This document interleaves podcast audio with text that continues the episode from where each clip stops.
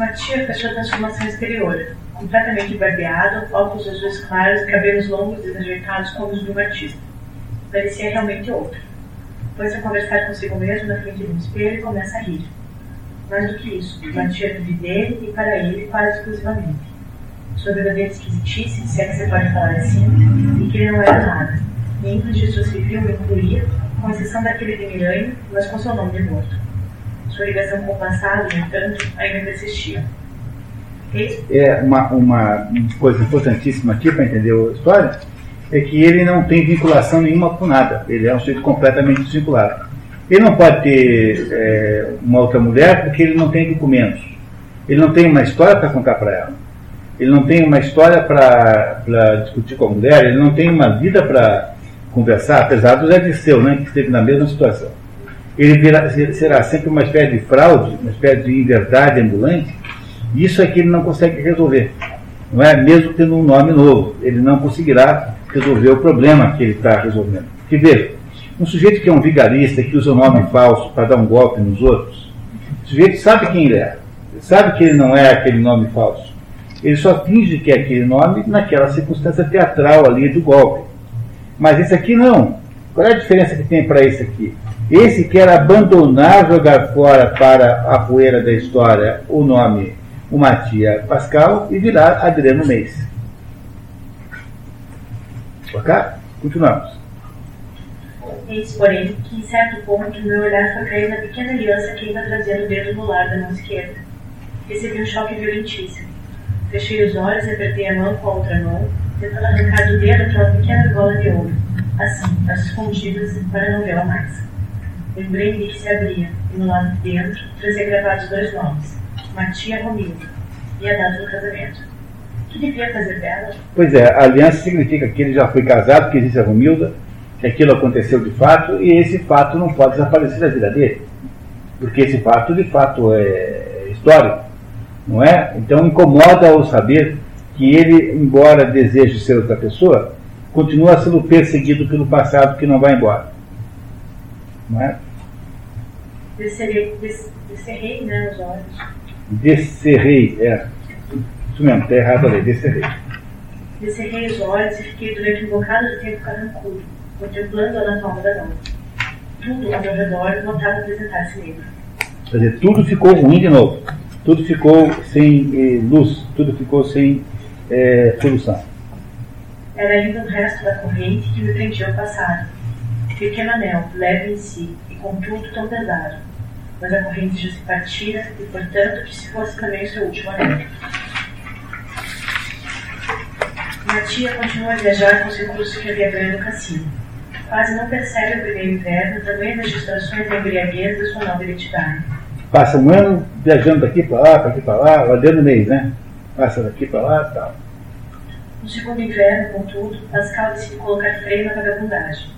Matia percebe que havia neblina e quis fazer frio. A proximidade do Natal faz desejar o calor do cantinho, o recolhimento e a intimidade do mar. Tudo coisa que ele não tem mais, porque na verdade ele é um, apenas uma entidade falsa andando por aí é apenas um nome falso, ele não tem família, não tem ninguém para, não tem casa nenhuma para ir. Portanto, começa a fracassar e naufragar o plano que ele tinha inventado. Lembra um pouquinho do filho pródigo. É, de certo modo, lembra o filho pródigo também. Tá? Filho pródigo. Apesar de que o sentido do filho pródigo é outro, né? Não é isso? O sentido, do filho pródigo é outro, porque ele não sai de casa com o mesmo sentido que o filho. O filho pródigo faz antecipação da sua herança e vai embora tentar a vida. É, depois ele fracassa quando ele descobre que ele virou um guardador de porcos e que na, na, na casa dele os servos é, do pai dele eh, têm uma vida muito melhor do que ele tem ali. Ele vai voltar para casa para se empregar como servo do pai dele. Não é? Essa é a história do filho pródigo. O pai dele fica felicíssimo, dá uma festa para receber o filho, e o irmão que não foi fica muito curioso. Ah, mas como? Esse sujeito vai lá, faz esse, essa confusão toda, volta aqui e tem uma festa para ele. Né? O, o filho pródigo, então, é, diz, o, diz o, o, o pai né? que, que, ele era, que ele era filho. Né? Portanto, aí então uma ideia de que o poder, a ideia do pródigo é que o poder é feito para ser exercido. Em última análise, né? Em última análise é essa a ideia. Mas esse aqui não é uma questão assim, porque esse aqui, é, esse aqui não está tentando ganhar a vida. Ele pode ter sido isso bem no início, quando ele tentou sair de casa. É, conta só, só, nesse momento da crise, né? A falta da casa, do que aconteceu. Sim, nesse, nesse, nesse sentido. Okay. Muito bem. Aos poucos vai tomando consciência dos inconvenientes de sua sorte. Estava condenado a mentir sobre sua situação, não podendo nunca mais ter um amigo de verdade. E inventa uma vida fictícia para si. Agora ele vai inventar uma vida para esse Adriano mês. Elemento que não tinha vida, né? Agora vai ter uma vida. Mas por que cargas d'água devia ter nascido justamente em viagem? Não foi melhor nascer logo na América, na Argentina, digamos, poucos meses antes do regresso dos meus pais à pátria? Sim. Tudo isso, tudo isso é invenção nisso, tá? Ele está tá fazendo uma, uma conversa com ele mesmo sobre a identidade que ele inventou para ele mesmo. Sim. Aliás, eu vou se internecer pelo neto inocente. Por mim, não só por mim, ele perdoar o filho. Assim, eu, pequenininha, atravessar o oceano e talvez a terceira face. E durante a viagem, a viagem, apanhar meu bronquite e só morrer por milagre. Muito bem, era o que sempre me dizia vovô. Eu, porém, não devia lastimar, como normalmente se costuma fazer, o fato de não ter morrido então com poucos meses. Não, porque no fundo, que dor sofrera eu na vida? Uma só, para dizer a verdade. A da morte de vovô, com quem crescer. Tudo isso é mentira, tá? Está querendo, está inventando uma vida fictícia para ele mesmo.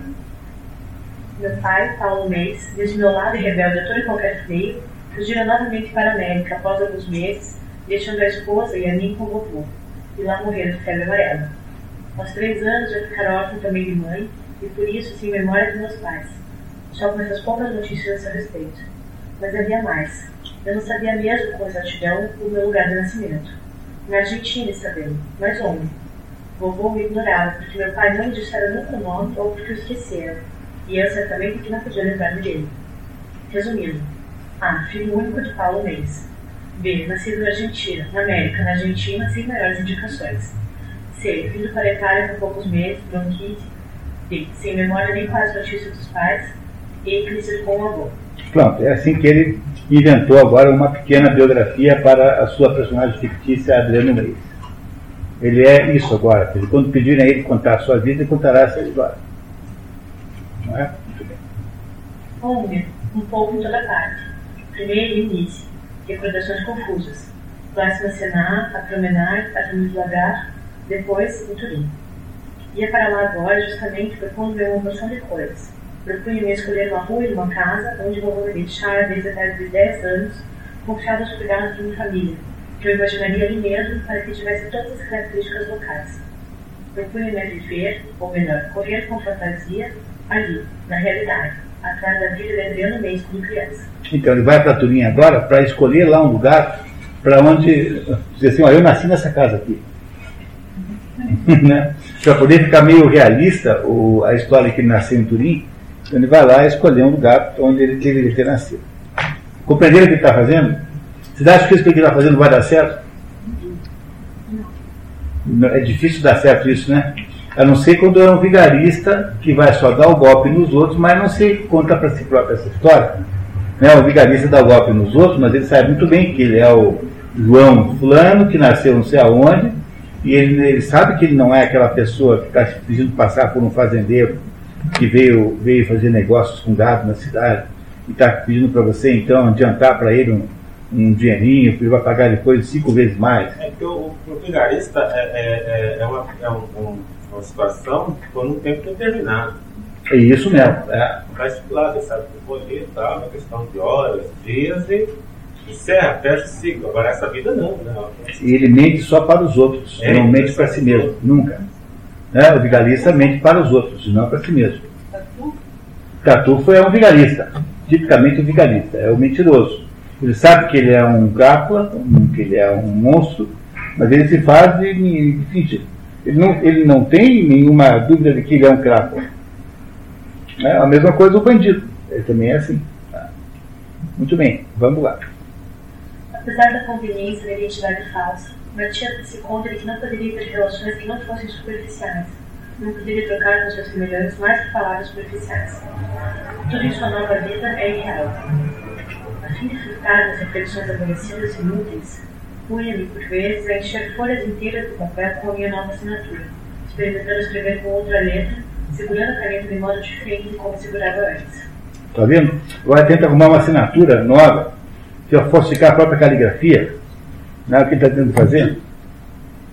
A certa altura, porém, rasgava a folha e atirava fora a caneta. Eu podia perfeitamente ser também analfabeto. Quer dizer, outra opção é, já que eu posso inventar o calito mais que eu quiser, mês, né? Então ele vai ser analfabeto, não vai saber escrever.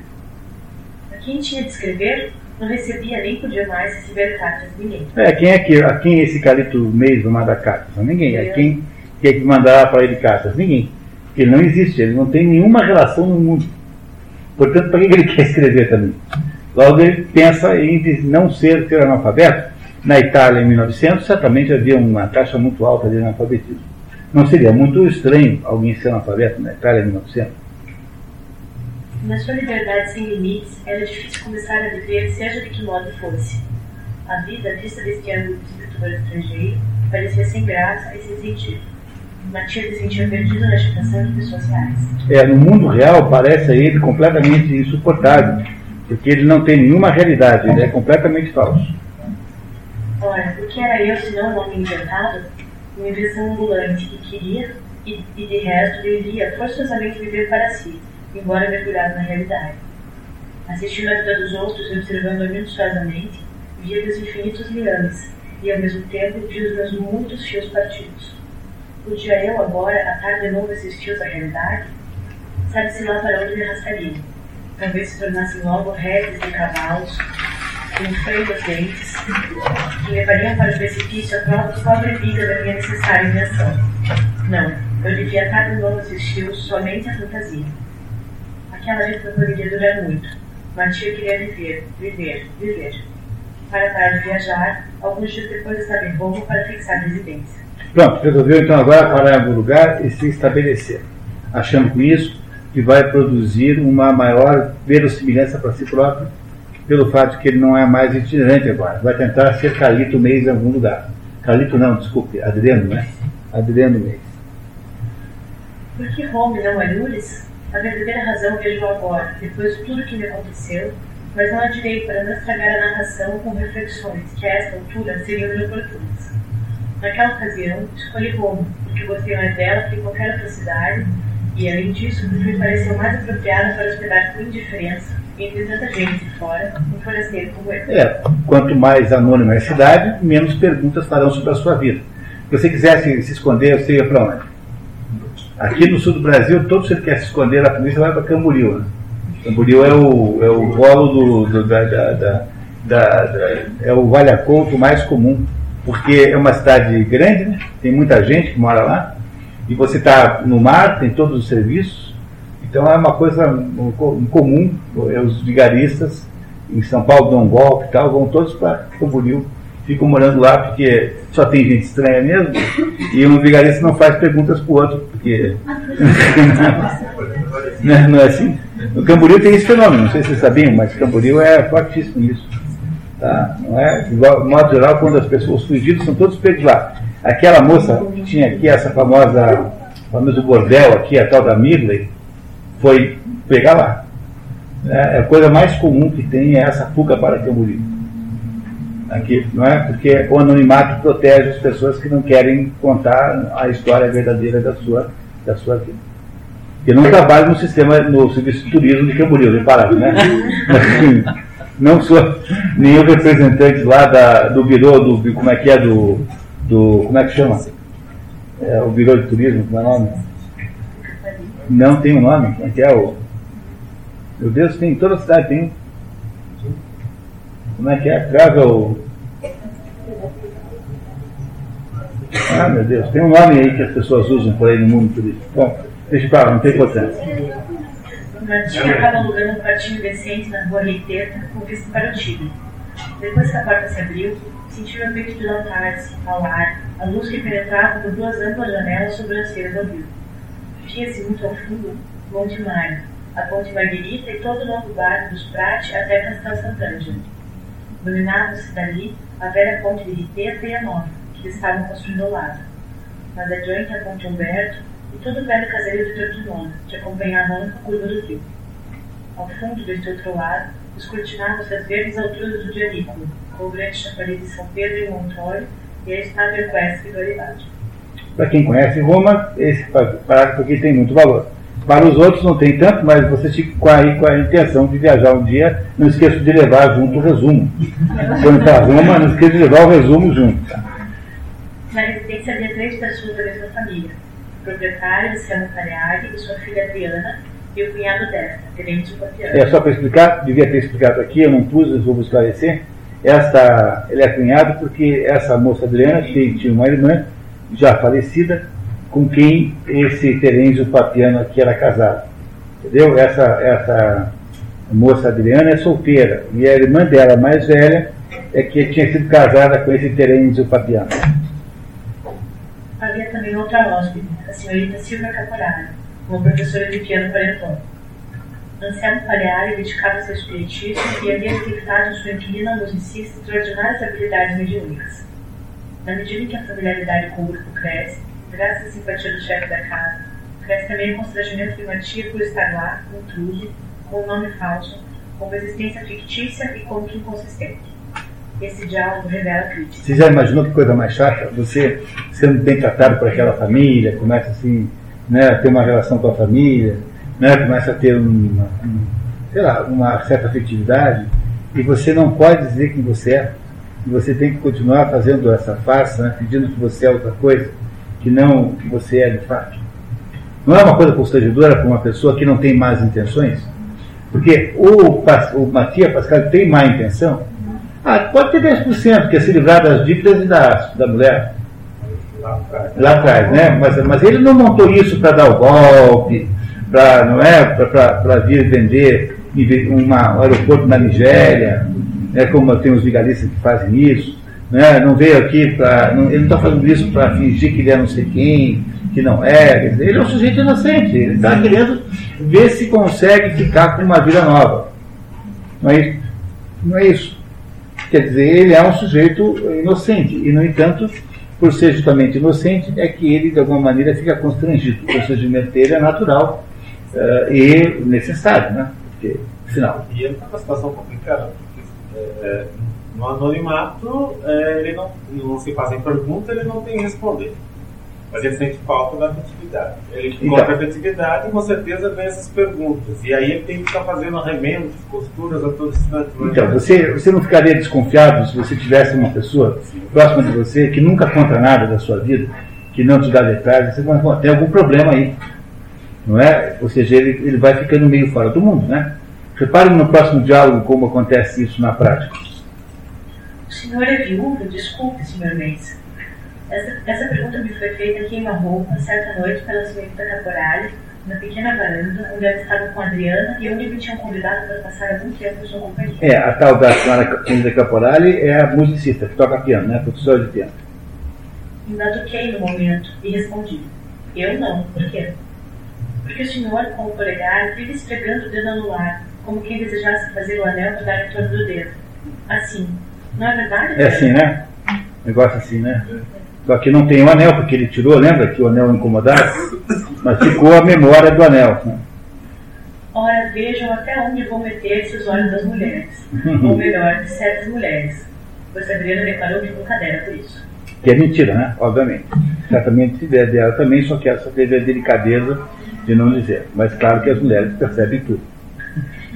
Você não terá prestado você não terá prestado atenção, exclamou caporal. Tive que admitir que, por quanto eu tão pouco algum dia reparara nisso, podia ser que tivesse esse cacoete. Com efeito, me obrigado a acrescentar. Durante muito tempo, usei aqui um anelzinho que depois tive de mandar cortar por um ourives, porque me apertava demais o dedo e me doía. O que é mentira, mas é só mais uma mentira, né? Ele adiciona a essa história do Adriano Reis. Então acabou de inventar um fato inexistente na vida do Adriano Reis, que é esse de ter que ter tirado o anel no ouvido porque não saía, não saía sozinho, né? Abra anelzinho, dia mesmo, então, toda dengosa, quarentona, com disposição nessa noite para fugir de feitiça. Ficava-lhe tão apertado assim, não queria mais sair do dedo? Terá sido, talvez, a lembrança de um. Silvia, interrompeu a pequena Adriana, tom de censura. Que mal há nisso? continuou o outro. Eu queria dizer, de primeiro amor. Vamos, diga alguma coisa, Sr. Mês. É possível que o senhor não venha falar nunca? Tá aí, e agora? Como é que faz para você criar, então, agora mais mentiras para combinar com as primeiras? E as mentiras ficando difíceis porque elas começam a se cruzar né, lá no fundo. E você tem que contar uma mentira coincida com a outra mentira. E vai ficando impossível mentir tanto assim, né?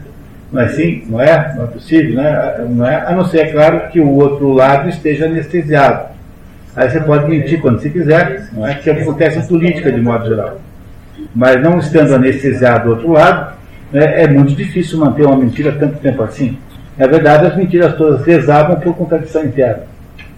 Não é? Se ele chegar a esse ponto. Vamos ver se ele vai deixar. Matia logo percebe que a senhora Caporale estava apaixonada por ele. Matia dá-se conta também que durante todas aquelas noites nunca havia falado com ela, mas com a outra, que havia estado sempre taciturna e escutando. A outra é a Adriana, tá? que é uma mocinha. Assim. Um desejo vago, como uma brisa da alma, abriu para ela. É para ele, aqui tem um errinho. É ele, tá? Não é. Abriu para ele uma janela para o futuro, onde um raio de calor inebriante nos atingia, e nós que não sabíamos nos aproximamos dessa janela para fechar, seja para ver o que havia do outro lado. Pronto, começou aí um certo romance entre a Adriana e o e o, e o Adriano. Não é Adriano, não. Adriano é Adriano, né? É, entre Adriana e Adriano. Não acho que são certo romance. Porque a, a mocinha é solteira e ele aparentemente tem lá também lá, atrativos, enfim, for, começa então uma tendência a ver aí um romance entre os dois.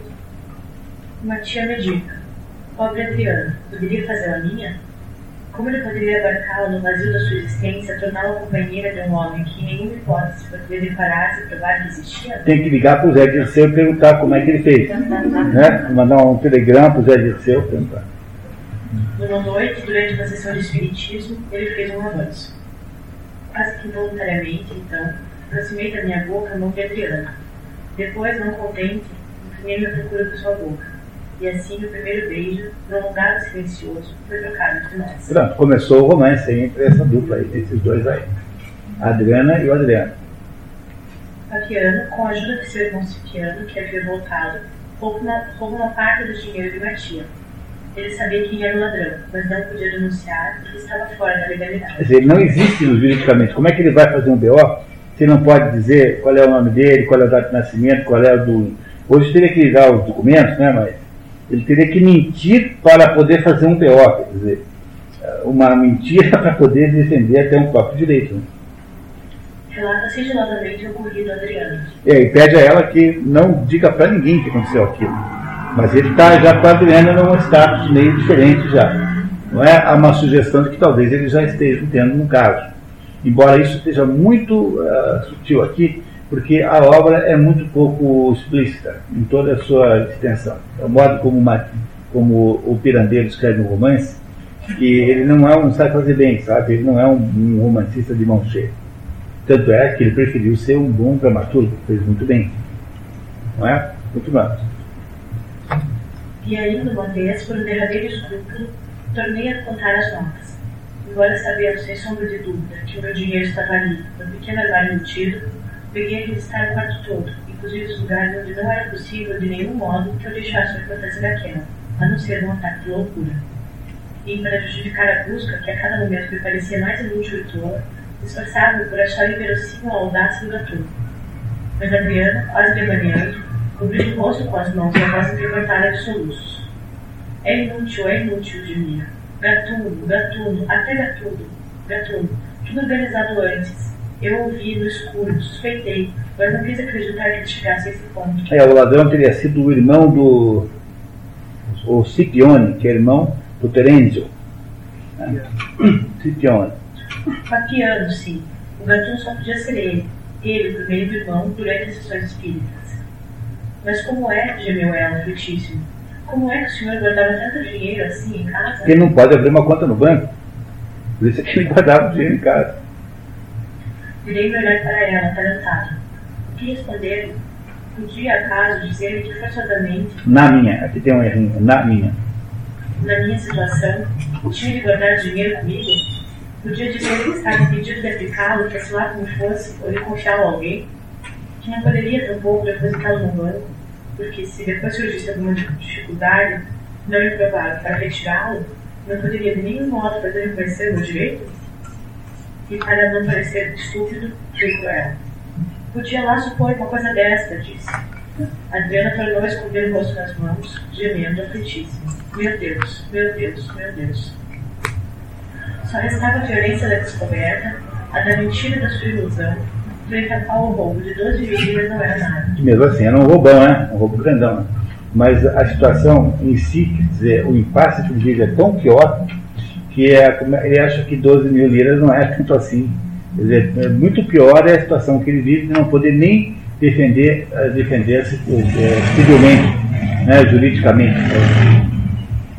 Minha tia vai pela cidade pensando na sua situação e decide abandonar a residência falhada. Vive excluído para sempre da vida, sem possibilidade de reingresso. Com esse luto no coração e essa experiência, iria embora agora daquela casa, a qual já me acostumara, onde encontrar um pouco de paz e quase fizer meu ninho. E lá estaria novamente, andando pelas ruas, sem meta, sem finalidade, no vazio. O medo de cair nas armadilhas da vida me conservaria mais longe dos homens do que nunca e só, só, completamente só, desconfiado, espantadíssimo. Seria o suplício de Tântalo renovado para mim. Esse Tântalo é uma personagem importante na história, é o, é o fundador da dinastia dos Atridas, do Agamemnon e do Mineral. É a, a, o primeiro momento que acontece lá já uma maldição, né? Esse Tântalo era tão popular e tão bem apessoado e tão interessante que os deuses o deixavam frequentar o Olimpo e ele era comensal dos deuses. Daí teria havido duas situações que estão na literatura mitológica. A primeira, ele teria ouvido conversas na mesa é, que, não, que não era para ter contato com os mortais. Então ele ouviu conversas na mesa no Olimpo, desceu e contou para o Luiz Social, pro, pro, ali para o. Como é aqui que era a Gazeta? o Bessa, contou problema para o Bessa, não, os deuses não gostaram. E a segunda hipótese foi que ele é, teria, ele teria é, servido o próprio filho Pelops. Esse Pelops é a origem da expressão Peloponeso. Peloponeso foi dado em homenagem a esse Pelops. Teria servido o próprio filho Pelops num jantar é, para ver se os deuses caíam nessa brincadeira. Brincadeira absolutamente estúpida Uh, e todo mundo, ninguém comeu, exceto, o, acho que foi a, única que comeu foi a, a Ceres, que é a, a, a deusa da agricultura, e, e depois os deuses, para castigá-lo, seja por uma falta ou pela outra, as duas versões, o, colocaram preso, imobilizado, de tal modo que caía sobre. Toda, em volta dele tinha água, toda vez que ele abaixava a água para beber, a água toda desaparecia por um ralo e pendia na cabeça dele uma fruta maravilhosa também. Toda vez que ele tentava comer, a fruta o galo levantava, ele não conseguia. E aí ficou conhecido esse suplício de você ter, estar próximo de alguma coisa e não poder, não poder tê-la, ficou conhecido como suplício de Tântalo, que modernamente encontra-se muito, é muito comum nos fotógrafos e pintores de modelos nus tá? que é exatamente a mesma experiência do suplício de Tantra, tá? modernamente, né? para dar apenas uma versão moderna do suplício de Tantra.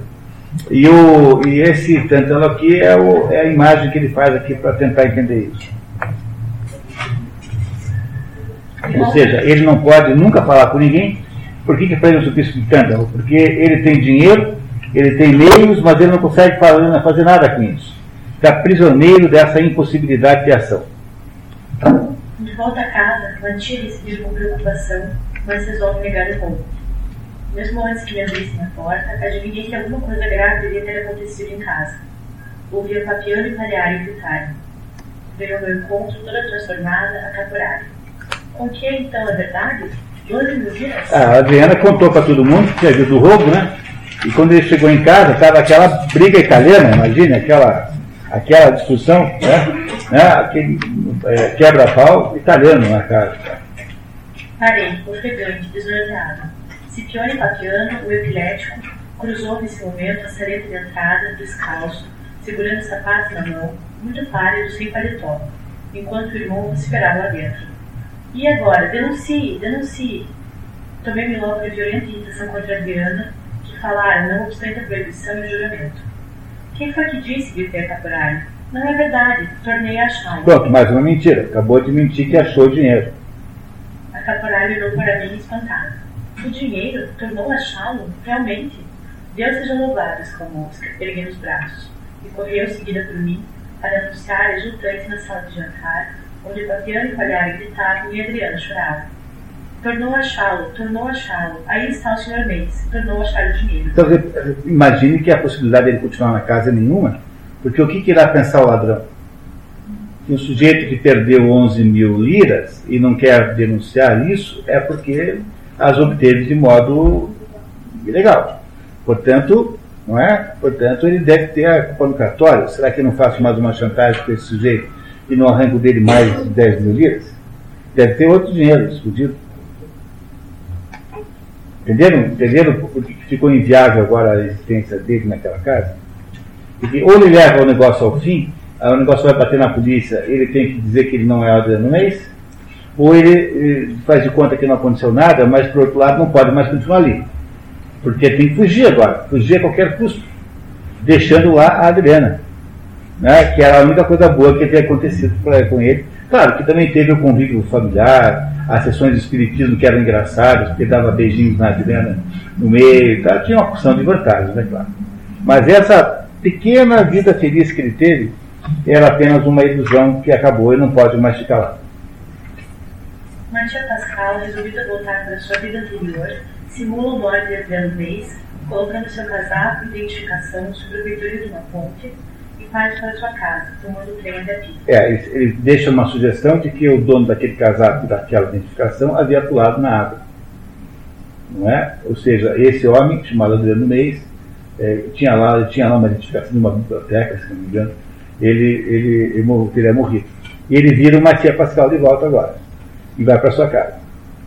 Apeando-me do trem em Pisa, fui antes de mais nada comprar um chapéu, da mesma forma e tamanho dos que Matia Pascal, no seu tempo, costumava usar. Logo depois, mandei cortar as melenas daquele imbecil de Adriano Reis. Curtos, bem curtinhos, sim, disse o cabeleireiro. Já me regressei um pouco a barba, e agora, com o cabelo curto, comecei a readquirir o meu primeiro aspecto, mas muito melhorado, mais fino, sim, mais delicado.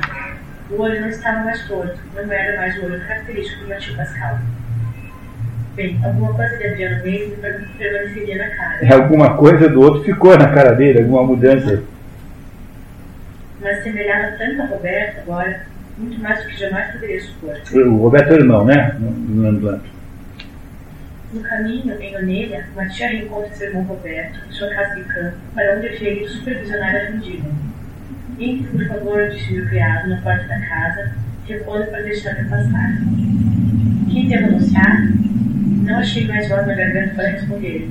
Escondendo o esforço com um sorriso, balbuciei. Diga, diga-lhe que, sim, é, é um amigo dele, um amigo íntimo que, que está chegando de longe, assim. O mínimo que o criado deve ter me julgado é gado. Pousou minha maleta junto do cacique e convidou-me para entrar na sala de visitas logo adiante. Ele não deve ter mais aparência ruim, porque ele não, tem um dinheirão ainda, né? deve estar vestido mais ou menos. Né? Eu tremia na, na espera, ria, bufado, olhava minha volta, naquela seleta de visitas clara, arrumada com gosto, alfaiada com móveis novos, pela cabelo de galho. Vi de repente, no limiar da porta por onde entrara, uma linda criancinha, um menino de cerca de três anos, com um pequeno regador numa das mãos e um pequeno ancinho na outra olhar para mim espantado. Senti uma ternura invisível. Devia ser o sobrinho meu, filho mais velho de Beto. Inclinei-me, fiz-lhe com a mão sinal de estiver à frente, mas meti medo e fugiu. Ouvi nesse ponto abrir-se a outra porta da caleta. Afirmei-me, os olhos se me turvaram pela emoção, uma espécie de riso convulso me gorgorou na goela. Quer dizer, saiu engolfada, né? um riso que não se pode conter. Roberto parara diante de mim, conturbado, quase perdido. Com quem? disse. Roberto, gritei, abrindo os braços. Você não me reconhece?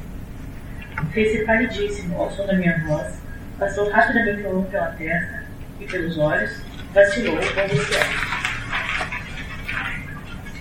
Como é? Como é? Como é? mas foi ligeiro em pará-lo, pois que ele recuasse, quase que.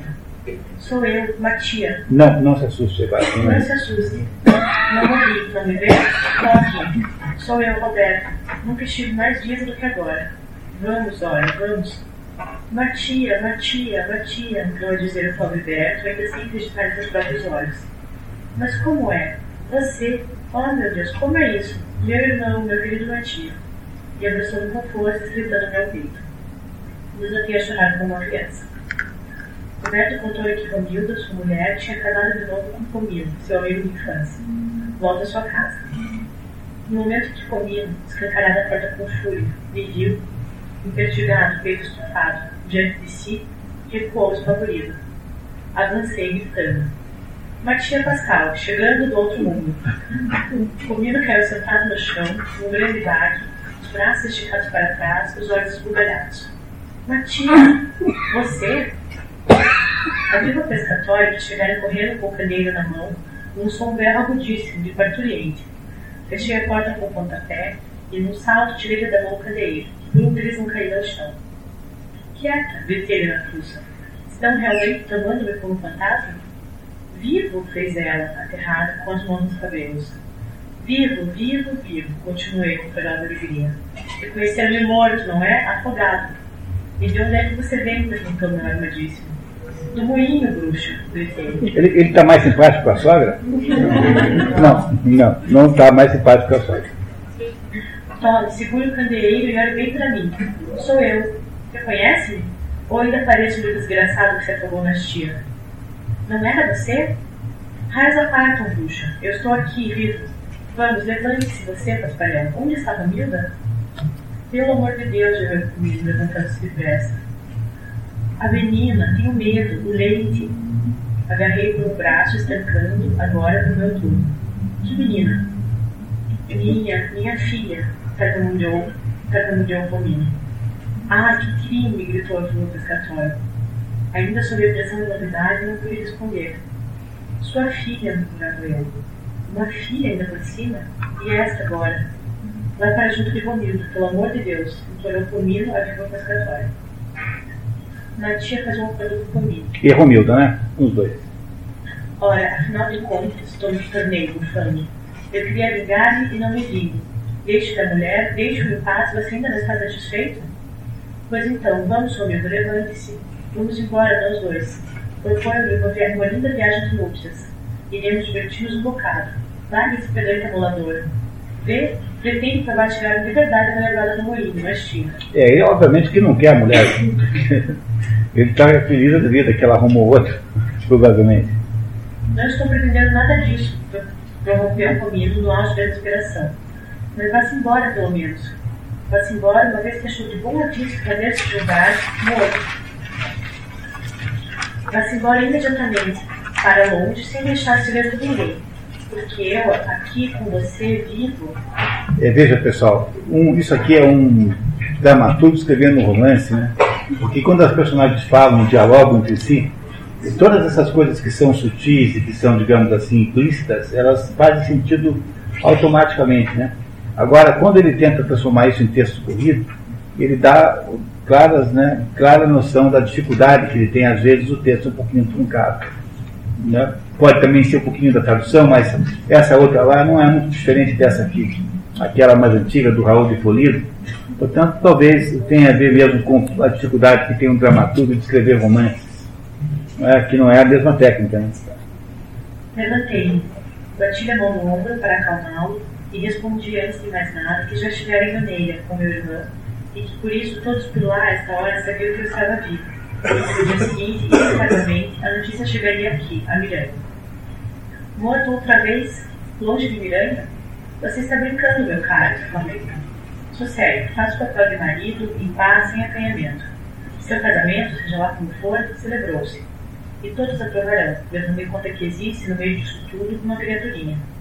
Prometo e juro que não virei nunca importunar você, nem para uma miserável xícara de café, nem para gozar do doce e hilariante espetáculo do vosso amor, da vossa harmonia conjugal, da vossa felicidade construída sobre a minha morte. Ingratos. Tudo isso irônico, né? Tudo isso ironicamente. Tá falando.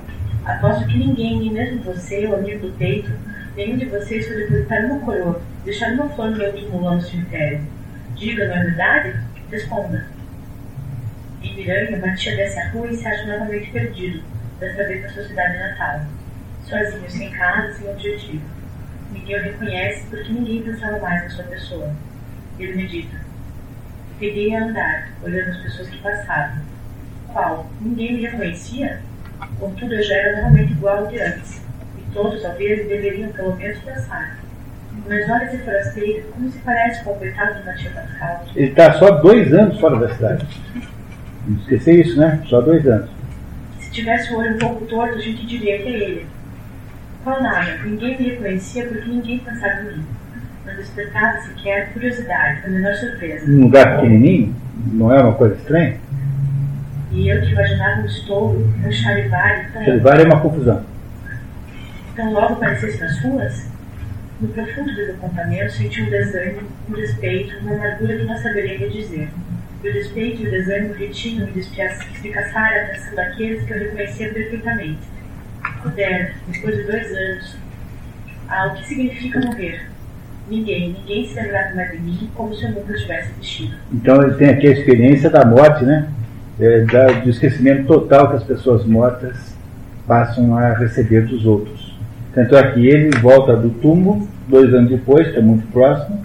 Ele era um lugarzinho pequenininho, todos o conheciam, e ninguém o reconhece na rua. Ninguém, ninguém. Opa. Duas vezes percorri a aldeia de um extremo ao outro sem que ninguém disparasse. No auge da irritação, pensei em voltar para a casa de Camilo, a fim de declarar que nosso acordo não me convinha e vingar-me dele da afronta que, a meu ver, a aldeia toda me fazia, ao não me conhecer mais. É, o Comino que vai, iria pagar a conta. Mas nem Romilda me seguiria, a não ser forçada, nem eu, pelo momento, saberia onde levá-la. Devia antes, pelo menos, procurar casa. Pensei em ir à prefeitura, na seção do registro civil, para mandar retirar imediatamente o meu nome do registro dos mortos. Mas no caminho mudei de ideia e a vir para a biblioteca de Santa Maria Liberal, onde encontrei algum lugar o reverendo amigo Padre Eligio Pellegrinoto, que no primeiro momento também não me reconheceu. Padre Eligio, para falar a verdade, sustenta que me reconheceu imediatamente e que apenas ficou esperando que eu pronunciasse o meu nome para tirar-se braços abertos ao meu pescoço, julgando impossível que fosse eu e não podendo abraçar sem mais nem menos alguém só porque lhe parecia Mancha Pascal. Talvez seja. Nas primeiras acolhidas festivas, recebi as dele, calorosíssimas. Depois ele fez questão fechada de levar a aldeia na sua companhia para apagar do meu espírito a má impressão que o esquecimento dos concidadãos me deixara. Mas eu, agora, como revive, não quero descrever o que se seguiu na farmácia de, de primeiro e depois no café da Unione, quando o padre Emílio, ainda todo exultante, me apresentou o redivivo. Quer dizer, ressuscitar. Né? Redivivo é ressuscitar. A notícia espalhou-se no relance, todos correram para ver e me crivaram de perguntas. Queriam saber de mim quem era então o homem que se afogara na estia, como se não tivessem sido eles me conheceram, todos eles, um por. Com quem então era eu? Era mesmo eu. De onde estava voltando? Do outro mundo? O que fizera? De morto. A decisão de não redarguir essas duas respostas e deixar todos irritados, na febre da curiosidade, que durou vários e vários dias.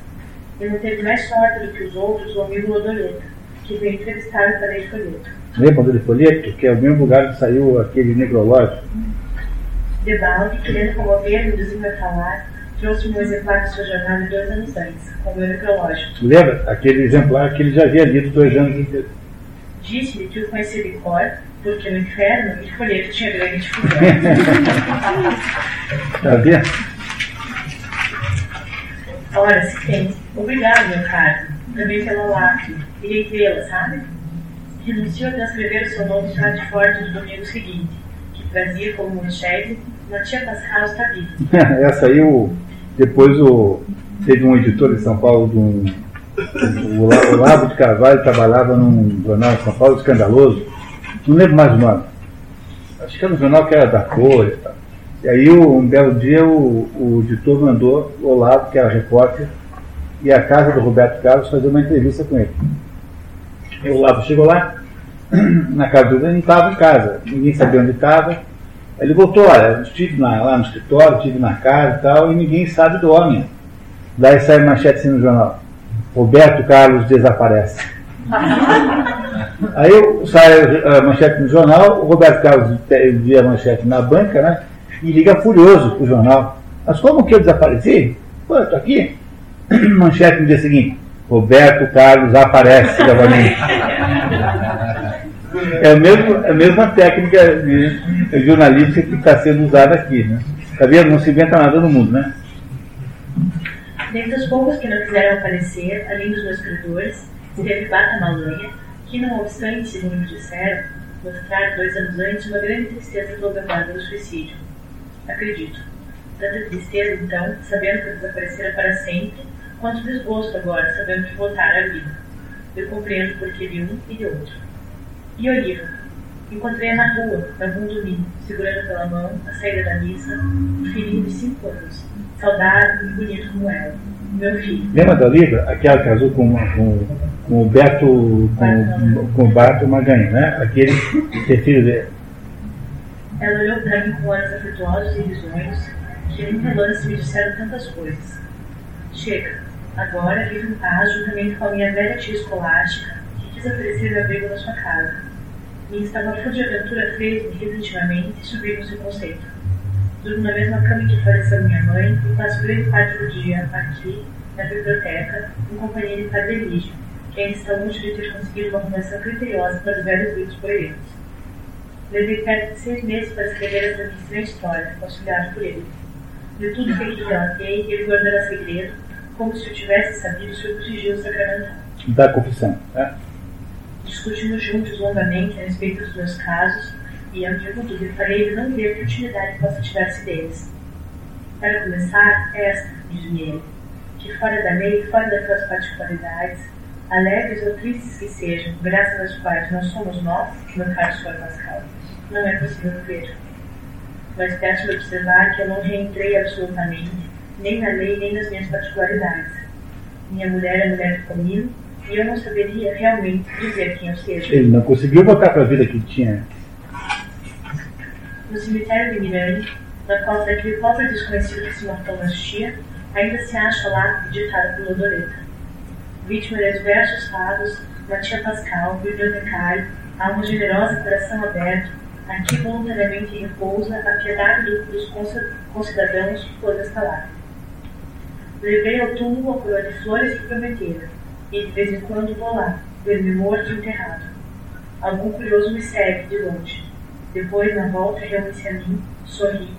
Considerando minha condição, pergunta-me: Mas afinal de contas, pode-se saber que é o senhor? Encolho os ombros, entrefecho os olhos e respondo: Olha, meu caro, eu sou o falecido Matias Pascal.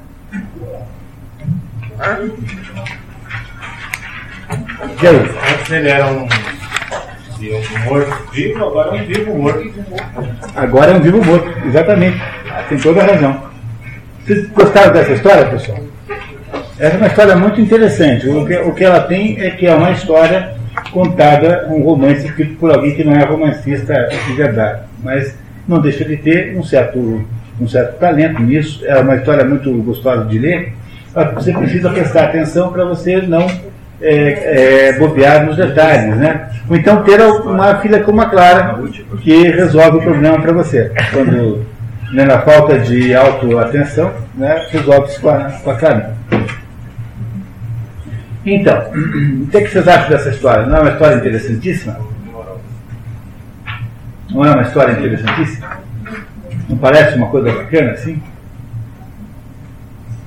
Uma coisa interessantíssima, é, eu queria talvez começar por ela, né? Dizer para vocês o seguinte, né? Há uma, uma perspectiva hoje tecnológica de fazer cópias de seres vivos. É isso que se chama de clonagem. Como nós sabemos mexer com as informações genéticas, os cromossomos, então há uma espécie de tentação enorme a fazer também aquilo que se fez com aquela ovelha Dolly, que é uma ovelha igual a, a uma outra, idêntica, é, fazer com seres humanos. Na verdade, a clonagem já é uma coisa muito antiga. As árvores, por exemplo, no Novo Testamento, são todas irmãs gêmeas, porque elas são todas é, produzidas a partir de uma mesma, do mesmo genoma. É, quando se encontra um genoma de árvore que seja de alta produtividade e tal, aquilo se repete sempre igual. A mesma coisa acontece com esses frangos né, de, de granja, esses frangos que depois transformam nesses produtos de supermercado. Ou seja, já há nos animais uma questão de, de, aí, de experiência de clonagem. Mas uma das possibilidades de clonagem é teórica do ser humano. Não é? Quer dizer, não é uma coisa com uma tentação enorme você imaginar, por exemplo, clonar o Pelé, para termos aí no próximo Copa 11, daqui a, a 17, 20 anos, temos 11 Pelés né, jogando no, no, time, um time com 11 Pelés ia conseguir perder alguma partida, não ia perder nenhuma, né? Não é isso? Não é? Você pode também fazer 11 Toninhos Cerejos, entendeu? Se for do seu gosto, mas não seria uma coisa extraordinária é, clonar Albert Einstein a partir do seu, de uma mecha de cabelo que sobrou dele? Sim. Não seria uma coisa, uma tentadora? E a, a, pergunta que se tem que fazer é o seguinte: por que é que não se deve fazer isso?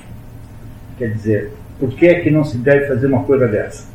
Um, não estou falando em termos tecnológicos, estou supondo, aliás, que tecnologicamente seja completamente possível fazer isso, que não haja dificuldades maiores. E se houver, essas dificuldades seguramente seriam com o tempo resolvidas. Ou seja, haveria meios científicos, técnicos de conseguir fazer isso de criar pessoas iguais às que tem hoje. Parece que tudo indica que isso será assim. No entanto, há uma boa razão pela qual nós não devíamos jamais fazer uma coisa dessa. E essa razão não é de ordem científica, não é de ordem técnica, porque essas duas ordens, de alguma maneira, já estão resolvidas, mas é de ordem moral. Que razão é essa? Eu não posso inventar uma pessoa que não tem uma história pessoal, que não tem pai, que não tem mãe, que não tem uma existência. Essa talvez fosse a coisa mais cruel que alguém poderia fazer para outra pessoa. Porque repare, se você tem uma pessoa, uma criança que nasceu no dia do, da, da que, que, sai do hospital, o pai e a mãe têm um acidente de automóvel, morrem os dois. A criança, então, com um dia, sei lá, com dois dias, é órfã. Isso é muito diferente de ser uma criança clonada, né? Porque você sabe que tem, tem um nome, você tem uma fotografia do pai, uma fotografia da mãe, você tem uma história dos dois, né? os dois têm uma história para contar, você tem avós, possivelmente tem irmãos, se você não tem irmão, você tem primo, tem alguém nesse mundo que sabe quem você é, quais são as suas relações. Você existe dentro de um contexto social qualquer, você nasceu ali, naquele hospital, você tem uma existência factual. Mesmo uma criança que depois chega na escola e pergunta assim: o que, que o seu pai faz? Ela diz assim: ah, eu não tenho pai. Ah, você não tem pai por quê? Ah, porque meu pai morreu quando eu tinha um ano. Essa criança tem muito mais, uma existência muito mais natural e normal do que uma criança que diga assim: mas eu não tenho pai nenhum. Como assim não tenho pai? Não, tem, o meu pai é o Dr. Jones. Quem é o Dr. Jones? Uh, e a sua mãe quem é? É o Dr. Jones também. Porque foi esse Dr. Jones quem fez lá a clonagem lá do, do, do, do da, né, no, no, laboratório. Vocês imaginaram que, que barbaridades eh, você reduziria uma vida nesse ponto de vista? Não seria uma coisa terrível? Essa é a razão moral pela qual a gente não pode nem pensar em clonar seres humanos. Porque você não tem o direito de inventar uma pessoa que não tem uma existência real. Compreendendo? Por mais que seja possível fazer isso no laboratório, você não tem esse direito. Porque uma pessoa, para poder existir, ela precisa existir num contexto humano. E esse contexto humano pressupõe uma história familiar. História familiar que nem sempre é boa. Você descobre lá que o seu tem um antepassado lá que era ladrão de cavalos, o outro assaltante de bancos, com a paciência. Né? Você descobre lá que tem problemas no seu karma, né? o seu, você herdou uma tendência a assaltar carrinhos de pipoca, porque a sua família tem uma, tem uma grande eh, taxa de assaltantes de carrinhos de pipoca, sei lá, coladores na prova, enfim, o que for, você descobre que o seu karma tem um problema, porque você herdou alguma tendência que não é a melhor tendência, moralmente melhor, isso não, não transforma a sua vida numa inexistência. Ao contrário, se você for adepta do Victor Frankl, né, o Victor Frankl já para você assim, olha, mais uma razão para você existir. Porque se a, a, a sua família tem uma quantidade enorme de incendiários, trate você de diminuir até a taxa de incêndios, que você vai interferir no karma da sua família. E os seus descendentes talvez não tenham nenhum problema. Do ponto de vista, portanto, de abordagem, digamos, psicoterapêutica, não é, não é tão ruim assim, ao contrário. É, tudo parece que começa nisso. Então, tentando agora olhar para o problema que nós estamos vendo aqui nessa, né, nessa obra do Pirandello. Né? Quer dizer, toda a questão da existência humana acontece, começa, a nossa existência humana começa quando eu digo assim, quando eu, quando eu descubro alguma coisa fundamental sobre a minha própria existência. Quando eu ponho a minha pessoa, no, quando eu começo a falar do mundo na primeira pessoa. É, essa é a razão pela qual Santo Agostinho, apesar de ter uma distância enorme de nós, 1.600 anos, Santo Agostinho parece um filósofo existencialista moderno, porque ele está fazendo confissões, está né, tá confessando, confessando, coisa que ninguém fazia na época de Santo Agostinho. Essa capacidade que ele tem de confessar e contar para ele a sua própria vida, não é? O que é o livro As Confissões? É um relato sincero e honesto, o, pelo menos aparentemente, que Santo Agostinho faz da própria existência, dizendo assim: olha, eu sou assim. Não é possível você começar nenhum trabalho filosófico se você não tiver a capacidade de contar a sua vida. Não precisa ser para os outros, não. Não é, não é para você contar no programa da Hebe Camargo. Tô, só se for uma vida sexualmente muito bizarra. Aí talvez faça, ela, ela, ela toca. Mas se for uma pessoa normal, assim, né, não é isso? Não é para você contar para os outros, é para você mesmo. Né, para você mesmo. A pessoa que deve ouvir a sua vida é você mesmo. Você é que deve ser o, o, o narrador da sua própria vida. Tudo começa aí. No consultório psicológico, na psicoterapia, e tudo começa em qualquer coisa que você empreenda no mundo. Porque se você tem um paciente que é um farsante, um paciente que está fingindo que é quem não é, como é que você trata essa criatura? Você não está tratando o Matias Pascal, está tratando o Adriano Meis. Não, é? não adianta o Dr. Jekyll ir para o Mr. Hyde ir para o, ir para o tratamento psicológico se o Dr. Jekyll não for também. No fundo, o que tem que ser tratado é o Dr. Jekyll. O Mr. Hyde é apenas um impostor mandar o Mr. Hyde para o psicólogo é jogar o dinheiro fora. E quem tem que ser tratado é o Dr. Jekyll. Portanto, eu imagino que um, um terapeuta competente precise criar com o seu, eh, com o seu analisante, com o seu paciente, quem for, uma uh, conversa de verdade. Quer dizer, é preciso que o analisando, o terapeutizado, enfim, que for, o paciente, quem for, o nome que você queira dar para isso, seja capaz de falar a verdade sobre ele mesmo. Compreendendo que isso não é um problema de técnica de psicoterapia, isso é um problema da própria vida humana. É preciso começar tudo por aí. Por isso que uma das mais notáveis frases da literatura é aquela que está ali na, no, logo no início do Cervantes, em que, em que o, o, em que o do, do Don Quixote, né? em que o, Cervantes, o, o Don Quixote diz assim, eu, eu, eu, eu sei quem sou porque ele é acusado de estar confuso, né? Quando ele, quando ele vai, quando ele sai daquela primeira experiência que ele vai sozinho, sem o Sancho Panza, então ele parece confuso, porque ele diz que ele é o Dom Quixote, mas na verdade ele é o, o Dom Quixana, que é o, aquele nobre é, empobrecido. E aí, quando começa a duvidar da sanidade mental dele, ele diz assim: eu sei quem sou. Quer dizer, eu sei quem sou. Saber quem você é é a primeira condição para qualquer espécie de ação sobre a sua própria vida. Mas o problema de descobrir quem você é é, é complicado. Por quê? Porque às vezes nós temos uma tendência a confundir todas as coisas e não entendemos bem quem nós somos. Por isso que o escritor externo do necrológio tem que ser uma pessoa com essa capacidade de distinção. Eu conheci muito bem o Antônio Carlos Vilas, que faleceu aí uns quatro anos, mais ou menos, Antônio Carlos Vilaça era o, o, mais importante de todos os memorialistas vivos do, do Brasil. É, escreveu uma obra magnífica, deliciosa, e o Vilaça, ele, durante muito tempo, ele mantinha é, os necrológios prontos. Por quê? Porque as pessoas morrem, morrem sem avisar, né? Então morreu o sujeito sexta-feira à noite, às 8 da noite. Morreu lá, Carlos Dumont de Andrade.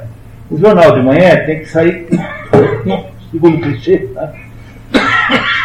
se é 8 da noite, você já faz lá a página cultural, sei lá o que, refaz a primeira página e manda e põe lá uma notícia sobre o, o Drummond.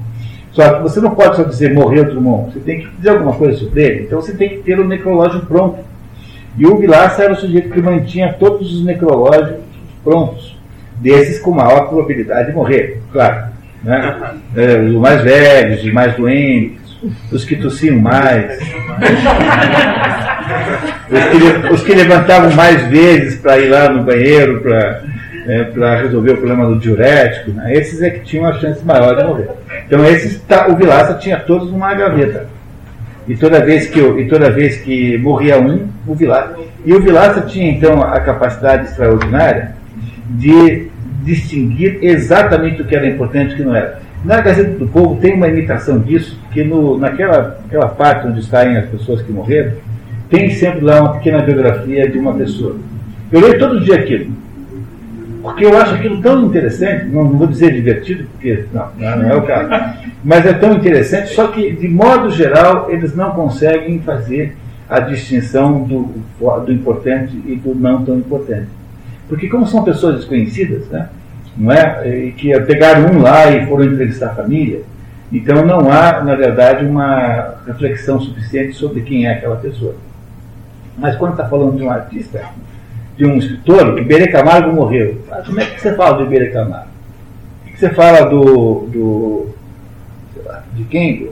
Do, do, do Ronald Golias, quando morre. Você tem que ter uma, alguma coisa mais sólida né, para contar, né? porque tem, na verdade, a nossa vida é composta por uma quantidade enorme de coisas insignificantes, é, ao ponto de que qualquer pessoa do mundo, qualquer uma que seja, é suficientemente interessante para ser alvo de um romance, qualquer um de nós aqui. Contanto que você tire do romance aqueles pedaços onde não acontece nada, que é quase a maior parte da sua vida a vida de alguém o que é? É um conjunto de, de, de, de, de digamos, planura, a curva plana, né? então você não tem nada, de repente você tem uma oscilação da agulha. Essas oscilações da agulha, se juntadas umas com as outras, dão sempre um assunto, dão sempre, é, criam uma possibilidade de um romance é, para qualquer vida, qualquer uma, qualquer uma. Pega ali o guarda do trânsito, está ali em frente ao shopping Miller, daria para fazer um romance da vida dele. Portanto, eu quero com isso dizer que, no fundo, se por um lado é essencial que nós saibamos quem nós somos, por outro lado, nós nem sempre sabemos quem nós somos, porque há várias coisas que conspiram contra isso. Né? A primeira conspiração é o trauma. Quando você, quando você, por exemplo, não sabe mais, se bateu a cabeça e esqueceu a sua vida, pode acontecer. Não é? Pessoas que têm é, derrame cerebral, e que apagam um pedaço da memória. Então há pessoas que por razões traumáticas não sabem mais quem são. Mas essas pessoas, no fundo, no fundo, são meramente acidentais nesse processo. Porque não é dessas pessoas que eu queria falar agora. Eu queria falar de pessoas como o Matia, que não é um de caso desse, porque o Matia não aconteceu nada com ele fisicamente. Ele simplesmente descobriu que ele não existia mais, que ele tinha morrido. E passou-lhe pela mente, então, uma possibilidade de levar isso até as últimas consequências. Ele conseguiu transformar isso numa coisa é, boa?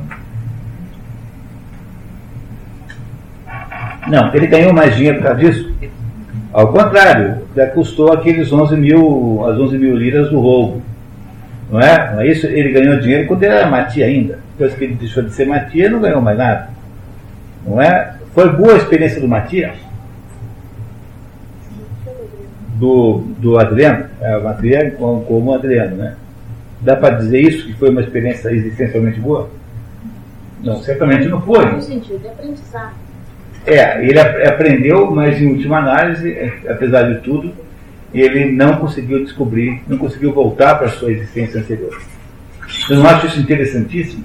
Que ele, ele quando volta, ele fica, como disse o Lindomar, em vez de ser agora um morto-vivo, agora ele é um vivo-morto porque ele não tem mais existência naquele lugar, ele não tem mais mulher, aquela criança que mora na casa dele não é filha dele, a, a filha dele, filho dele não é filho dele, porque todo mundo julga que tenha sido, que continue sendo filha lá do administrador. Portanto, ele não tem nenhum herdeiro, não tem filho nenhum, a mãe morreu e ele só tem um irmão que o reconhece como tal, e na cidade, muito mais interessado em saber é, do Matias Pascal, está se interessado em saber quem é que está enterrado no lugar do Matias Pascal. Mas, mas fato de ele ter saído uma vida que ele não era, ele não parecia feliz. Não parecia, nem um pouco feliz. É? E ele achou que, fazendo então uma. Olha só, como a, a, a pergunta que ela fez é importante. Ele não tem uma vida infeliz, ruim, porque ele está subordinado a uma, um conjunto de condições que transformam a sua vida numa vida delimitada, não é isso? Não há condições que transformam a vida dele numa vida delimitada, há condições. Ele é casado, ele tem uma sogra, ele tentou matar a sogra jogando massa de pão nela, mas é um método muito pouco eficaz de matar a sogra. Né? Não é isso? Não dá para fazer isso. Né? Ele tem uma, uma, um empreguinho lá que ele não, não empreguinho apenas com uma única vantagem de um emprego que é um pouco maior do que a pensão da sogra. Ele não gosta da mulher de verdade, a mãe dele não tem mais, os dois filhos que ele tinha, de que ele gostava mesmo, morreram. Portanto, ele é um sujeito que está numa vida que circunstancialmente é muito limitante. Vocês já se sentiram assim na vida? Não tendo é, embora detestando o lugar onde você mora, não consegue se mudar, porque tem esse, aquela e outra circunstância que estabeleceu uma limitação. Você não quer mais ficar casado com a mesma pessoa, mas por alguma razão muito forte você continua, porque você tem filhos com essa outra pessoa e, portanto, é, você acha que isso é uma razão suficiente, ou você tem uma doença muito grave que impede que você possa sair da sua cama, e ficar na cama aqui ou em Lausanne é a mesma coisa. Né? Não é isso? A diferença é que aqui ainda tem na televisão o programa lá da Hebe Camargo, que você, que você gosta, e portanto Lausanne não vai ter. Né? Então, para que, que você vai mudar para Lausanne? Não é isso? Então, você já sentiu na vida de vocês essas limitações existenciais? É? Alguém acha que a sua vida não tem nenhuma limitação existencial? Portanto, isso que nós chamamos de liberdade humana é uma coisa muito difícil de você, de você descrever. Porque não só ela é muito, muito limitada, muito parcial, como ela, ela acaba no exato momento em que você exerce. Porque você tem liberdade de escolher com quem você casa, né? Tem, mas a partir do momento que você escolheu, no, no minuto seguinte você já não tem mais essa liberdade. Ou seja, o exercício desta liberdade é um auto, uh, equivale à autodestruição dessa liberdade, como aquela fitazinha lá do pessoal da Missão Impossível, que se autodestrói automaticamente em 30 segundos. Não é? É assim também com a sua liberdade. O conceito de liberdade é assim. A partir do momento que você foi resolveu ir para Buenos Aires, você já não consegue mais ir para Caracas. E a partir do momento que saiu de casa usando esse seu manto é, é, é, lilás, você já não pode mais usar um vermelho. E a partir do momento que você cortou o seu cabelo de um jeito tal, não é? de um, fez lá um, um, uma escova japonesa, não pode mais fazer uma prancha, não sei das quantas. Se aqui faz algum sentido isso que eu. Não, não, então, vocês me perdoem, porque a minha, minha cultura desse assunto é bem, bem baixa. Entendeu? Ou seja, a sua liberdade de escolher aquilo que talvez você aprecie mais nessa vida é alguma coisa que você só tem enquanto você não usa. Porque a partir do momento que você usou qualquer liberdade, qualquer uma, qualquer uma, você nesse momento deixa de tê-la como consequência, não é, não é como uma consequência cor, cor, corolárica. Não é? é um corolário que você não terá mais pelo fato de ter, ter, ter exercido a única escolha boa que ele fez foi essa escolha. É, mas essa escolha, reparem que, reparem que essa escolha, é, não sei se vocês lembram, mas está escrito no texto que ele, como por acaso, acabou em Monte Carlo. E eu não expliquei por que, que era por acaso, para não, não tornar o resumo muito longo. Mas ele, na verdade, ele passou em frente de uma loja que tinha lá um negócio, um livrinho chamado Manual de Como Se Vencer e Ganhar no Cassino. Ele comprou aquele livro e achou então que com aquele livro ele ia ter um sucesso enorme. Não que ele tenha estudado o livro, mas ele foi levado para o cassino por aquilo, como se fosse assim, o destino tivesse colocado na frente dele aquilo, para ele prestar atenção naquilo e ir para o cassino. Vocês compreenderam isso? Quer dizer, é, a, providência que está conduzindo a vida dele, de modo geral. Porque foi a providência quem botou lá um desconhecido lá na mesma vala em que ele havia estado antes e que fez então aquela suposição que, com que apoiou aquela suposição de que ele havia tentado se suicidado então na segunda vez. Havia o precedente, né? Então na segunda vez ele conseguiu. Se estão reparando que uma coisa, é uma coisa interessantíssima nisso, que é o fato de que a nossa vida não acontece muito por liberdade. Não é, a liberdade não é o que origina a nossa vida. A nossa vida é pontuada de fatos que nos, que nos definem as escolhas. Quer dizer, esses, essa, esses fatos e acontecimentos tornam as escolhas de alguma maneira limitadas. Embora seja uma coisa muito comum para o homem moderno acreditar que é a liberdade é a sua maior característica, porque as pessoas confundem é, essas facilidades de tecnologia, como por exemplo você ter um telefone celular, que, que, que é um computador, como um iPhone, que você poder pegar um avião aqui e amanhecer, amanhecer em Paris, não é? Pagando, sei lá, 100 reais por mês de prestação, coisa que tornou a viagem para Paris fácil, hoje é fácil de viajar. Você confunde essas, essas liberdades que nós temos na tecnologia, essas facilidades, com aumentos de liberdade.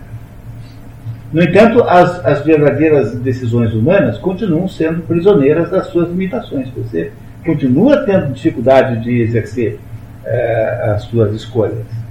Porque elas são muito circunstanciais. Por quê? Porque está o tempo todo funcionando um negócio chamado providência. Providência funciona ao par das, do seu livre-arbítrio. E o seu livre-arbítrio, então, portanto, ele é livre apenas dentro das circunstâncias em que você o define como livre-arbítrio, porque ele, na prática, não é tão livre assim quanto possa parecer. Condicionado, né? É, extremamente eu, condicionado. É, eu vi a todo instante assim, você falando, assim, você na tua fala, no texto, essa duplicidade, assim, ela sempre vem emparelhado, né? A questão da liberdade e do aprisionamento. Né? Como, por exemplo, o dinheiro, o dinheiro, as situações né? Você diz, por que ele não pode falar? Ele não pode falar porque ele está preso à condição lá e tal. Então, e, e, e quando ele foi para lá, ele diz, né, agora eu estou livre, livre, novo, é. nova vida, mas ao mesmo tempo ele está preso por aquelas amarras. É, só que ele pensa que não. Só que ele pensa que não está. Estão entendendo o que o Lindomar está falando? Olha aqui, pessoal. O, o, que, o que faz com que o, o Matias Pascal tenha tomado a decisão de entrar, pegar uma, uma carona naquele ato do destino. É? Houve um ato do destino que ele não controlou. Ele, ele não planejou de mandar alguém morrer lá, ele não matou ninguém e colocou lá naquele lugar, ele não, ele não combinou com ninguém de fazer isso, ele não combinou com o jornal de dar uma notícia falsa. Ele, ele interferiu sobre aquele ato do destino que foi alguém que caiu naquela mesma vala e que não foi encontrado durante dias, de modo que o cadáver ficou irreconhecível e de modo que propiciou que essa que se fechasse esse raciocínio. Matias Pascal se suicidou. Ele interferiu sobre isso? Não, isso aconteceu fora da vontade dele, fora do, do, do poder de, de, de, de, de ação dele. Não, é? não tem poder de controle sobre isso. Para esse ato de destino que acontece para ele pode ser uma coisa boa, uma coisa ruim. É, em todo caso, haverá aí uma decisão a tomar a decisão normal de bom senso é aquela que ele tem no primeiro momento. Não, eu vou desmentir essa história. Mas não, alguma coisa o faz recuar.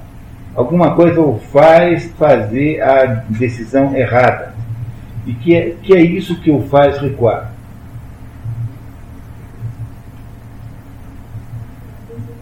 É uma espécie de ambição. Não é uma espécie de ambição que o faz recuar? aventura, né? Não é, não é nem tanto o desejo de aventura, é uma ambição muito maior do que essa. E que ambição é essa que ele, que ele, que ele, ele fantasia ter, né? ou melhor, ele tem a ambição, mas que ambição é essa para a qual ele é fantasia que esta, esta situação irá ajudar? A fantasia da liberdade? Não é, não é isso? Não é? Pense assim. Vocês, vocês nunca pensaram nisso, pessoal? De sair com uma outra identidade, com, sem limites econômicos, porque 85 mil liras, considerando o que nós sabemos sobre o dinheiro ali, isso dá um dinheirão, demora, sei lá, anos para gastar. Não é? Então você sai com aquele dinheirão todo, você não tem mais vinculações com ninguém, você, você não tem que declarar imposto de renda, você é você, você manda na sua própria vida. Você faz como você pega na estação ferroviária na Europa e faz assim, onde é que eu vou? Opa, hoje é Bratislava. E vai para Bratislava. Ou então você chega no aeroporto e fala assim, quando é que eu vou viajar hoje? Não é? Vou para Zâmbia. Você pode fazer exercícios disso, por exemplo. Eu tenho uma. Agora eu não tenho feito isso, mas eu fiz muitas vezes uma, uns passeios aí pelo Paraná, que eu alugo um carro e vou de município em município uh, para conhecer os municípios do Paraná inteiro. Eu conheço mais de 300, 399.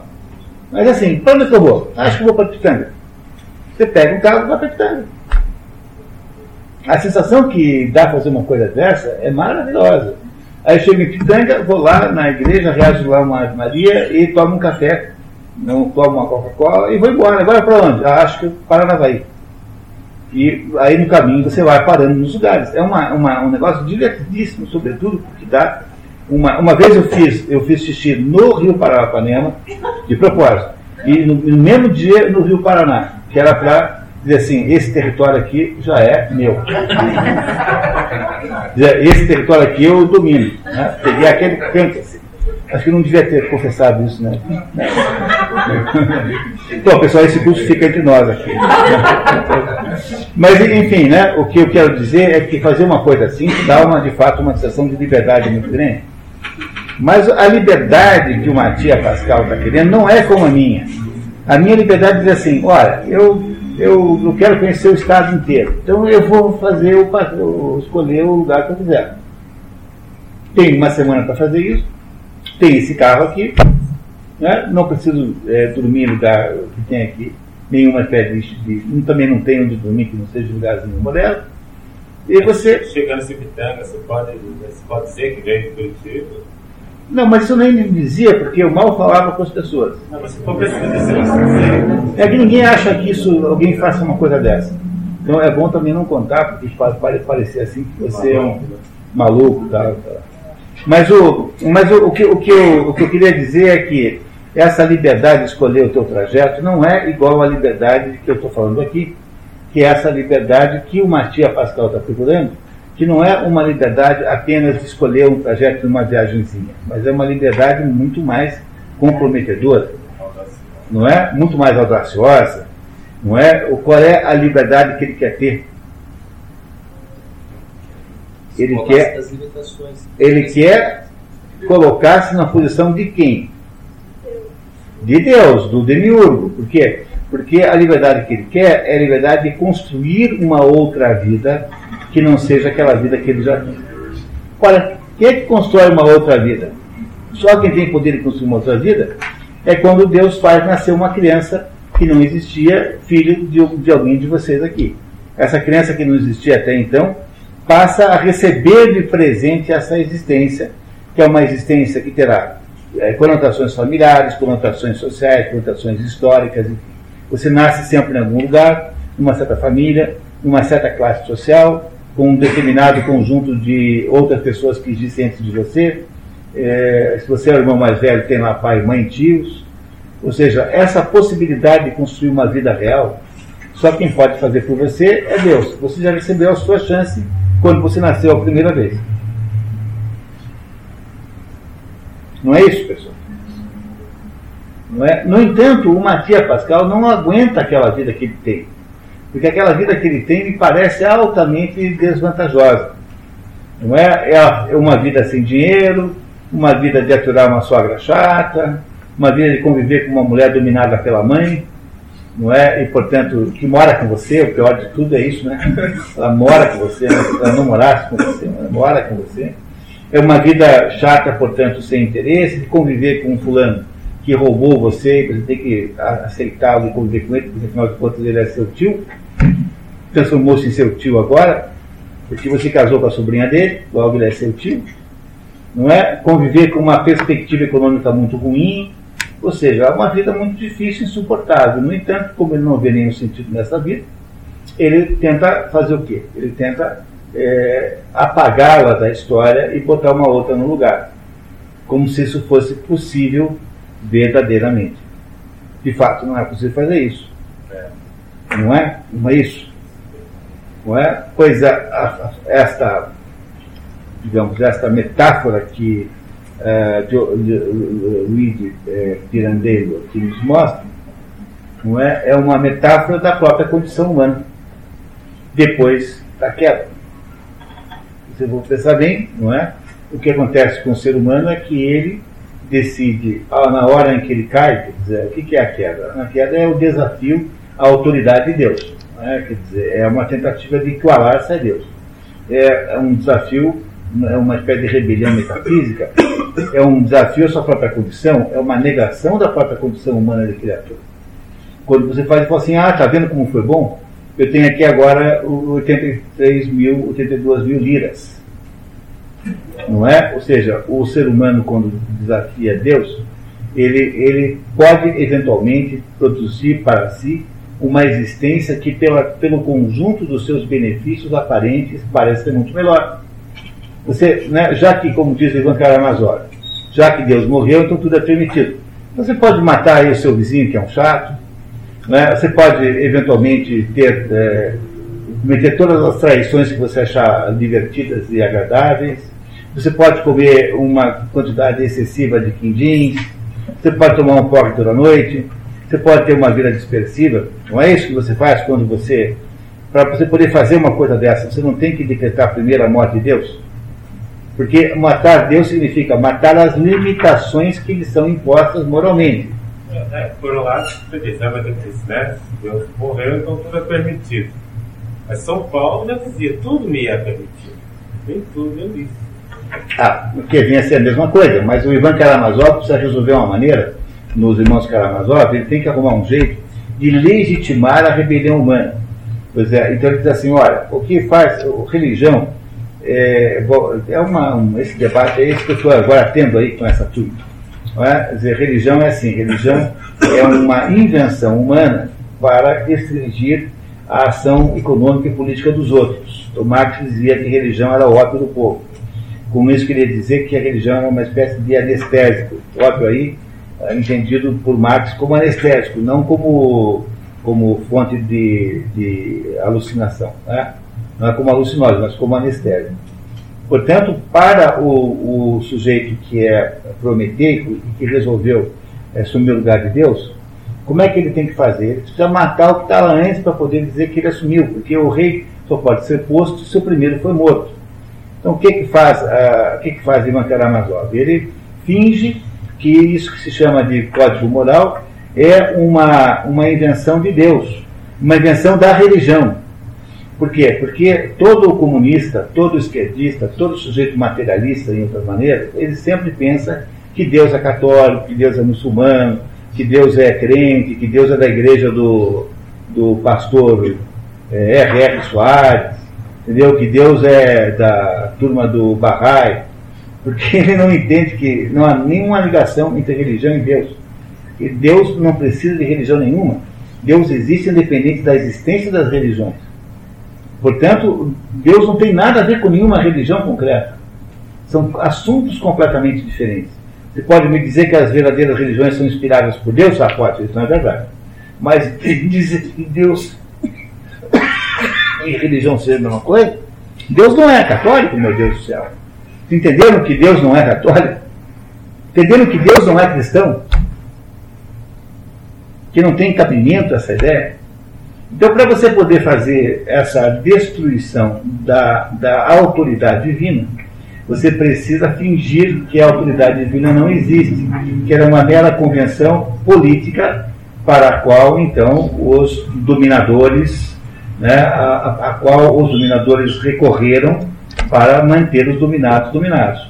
Então o que, é que se diz assim? Que se Deus não existe, então tudo é permitido.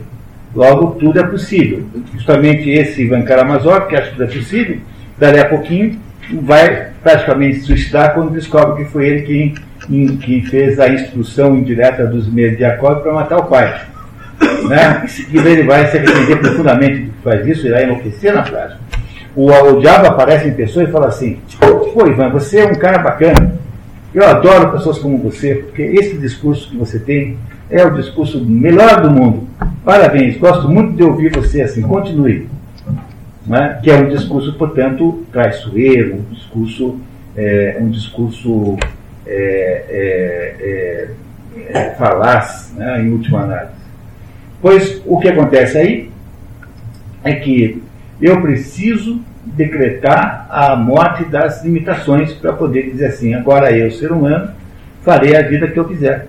E eu, eu mais o SUS, mais não sei quem, mais a Dilma, vamos melhorar, ou acabar com a dor do mundo.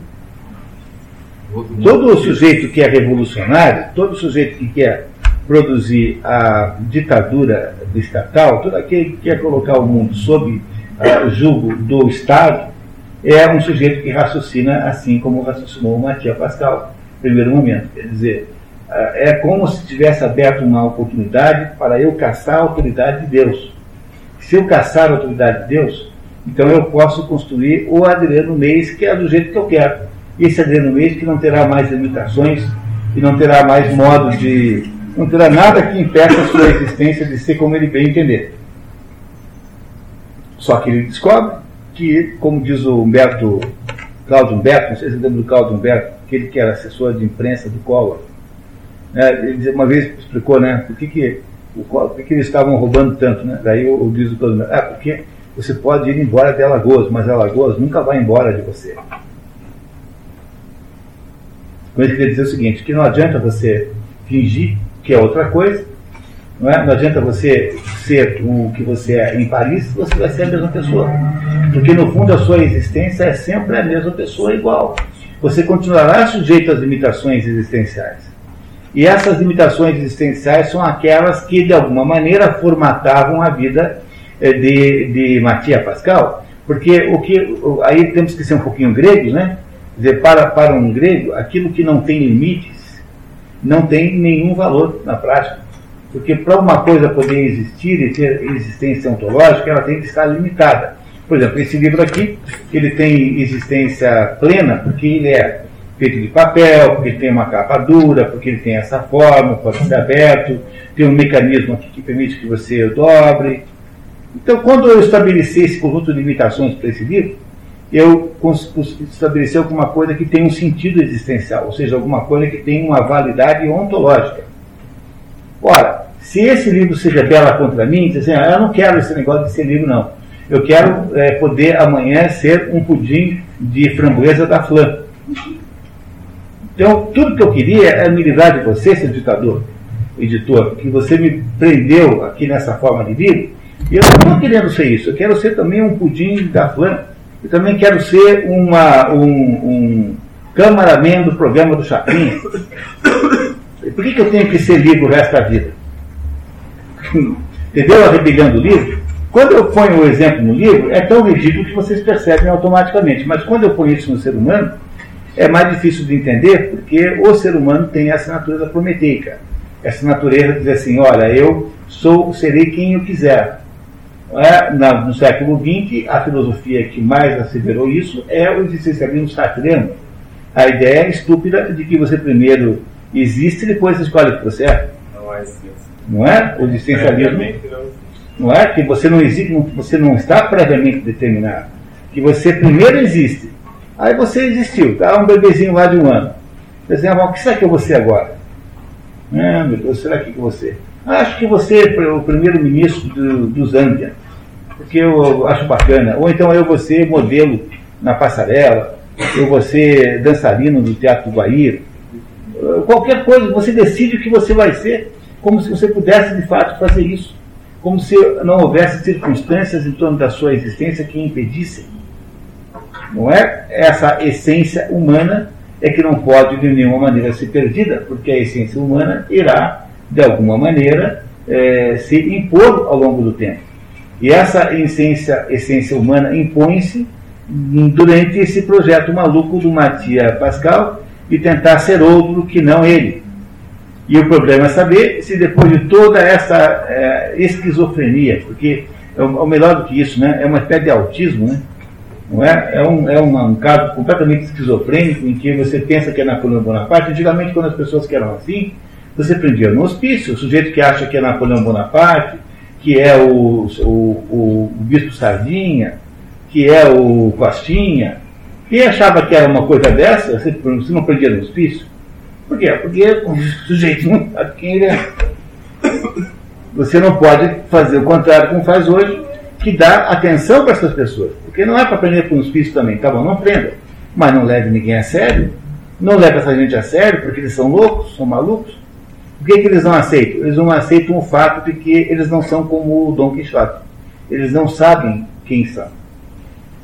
E quando você passou anos tentando ser uma outra pessoa que você não é, embora o Matia Pascal passou só dois anos, de alguma maneira, às vezes, é difícil descobrir quem você é, porque você não sabia muito bem desde o início. Desde o início você não sabia muito bem quem você era. Você voltou para o mesmo problema. O fato de que você volta enquanto a sua mulher casada com outro, com um filho que, é, que não é seu, isso não é uma, uma derrota, é simplesmente voltar para o mesmo problema que você tinha antes, que é o fato de que você de fato não sabia quem você era desde o início. Esse é o problema central do ser humano. O ser humano, depois que da queda, ou seja, quando o ser humano auto-iludiu-se com a ideia de que ele pode ser uma espécie de Deus e conseguir fazer tudo, ele é capaz de fazer os maiores delírios de auto-engano que você possa imaginar e acabar se transformando aí todo mundo em coisa que não é, apenas pela, pela, pela uh, perspectiva de tentar. Porque afinal de contas, né, nós que perdemos tentando? Essa descaracterização, portanto, da existência humana é o que caracteriza toda a obra de Pirandello.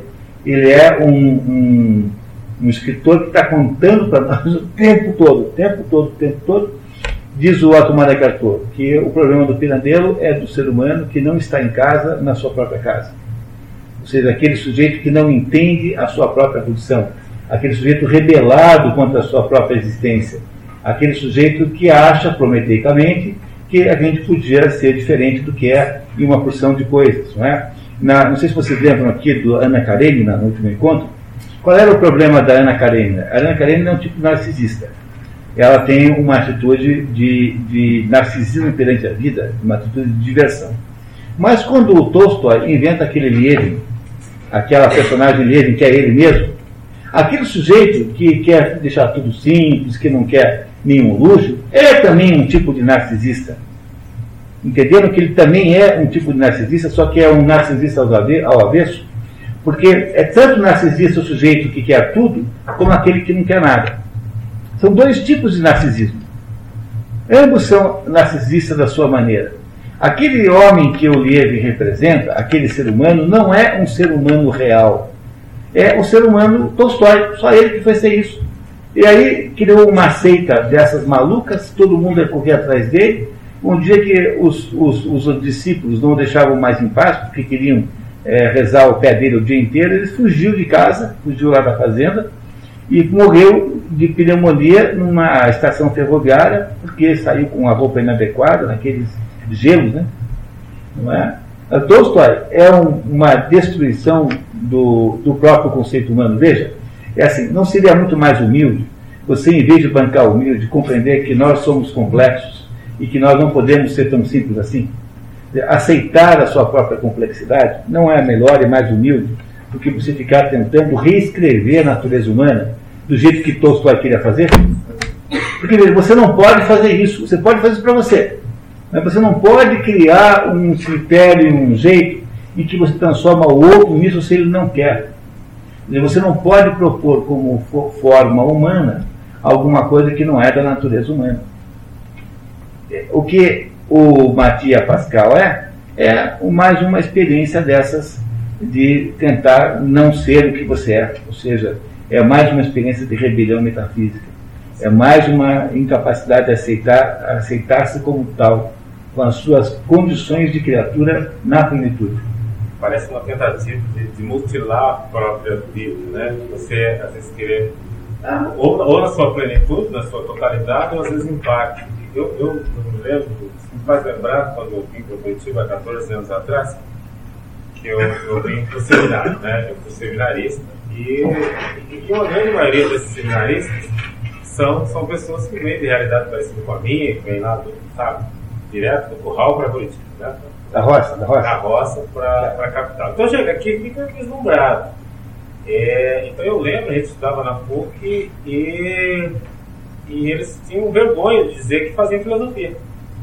Então, aí aquela mulherada, todo, imagina, você sai lá daquele grande mundo, lá no movimento faz a curva, de repente está aqui, numa grande instituição, e ninguém, e nenhum deles diziam que fazia filosofia. Para as moças, diziam que faziam direito. Para aparecer, aparecer um marido mais né, Exato.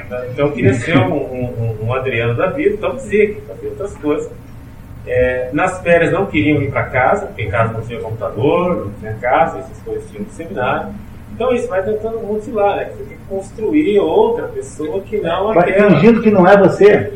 Exato, é. E aí um belo dia você se convence disso. Sim. Então, em vez de passar dois anos só como fica o Matias Pascal, como fica o Adriano Mês, só dois anos, você fica 50 anos achando que você é outra pessoa.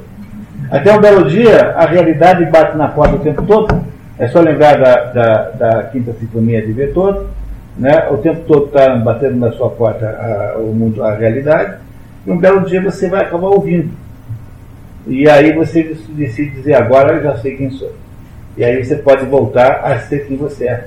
Mas o, o problema todo está na maior de todas as, digamos, as causas desta, desta esquizofrenização do ser humano, é a nossa é, tentação de parecermos é, demiurgos, de sermos deuses nós mesmos. Né? Acharmos que nós podemos tudo que tudo está a nosso alcance, o que é asquerosamente verdade, mentira. Portanto, a nossa condição humana é uma condição que tem, tem que ter uma beleza em si própria. Portanto, saber quem você é é descobrir automaticamente quem, qual é o sentido da sua vida. E aí é que você tem a terapia do Victor Frankl, que bate nisso com toda a clareza. Né? Uma vez que você descobriu quem você é, eu sou um, um prisioneiro do campo de concentração, número 3.225. Qual é o sentido da minha vida nesse negócio agora? Quando você descobre quem você é, você é capaz então de ver um sentido na sua vida. Antes disso, não. Porque todos os sentidos que você é capaz de levantar para a sua vida antes são todos sentidos falsos que pertencem ao Adriano Mês e não ao Matias Pascal. Toda a obra de Pirandello é sobre esse assunto. Toda a obra de Pirandello gira em torno disso. É uma beleza de, de, de obra.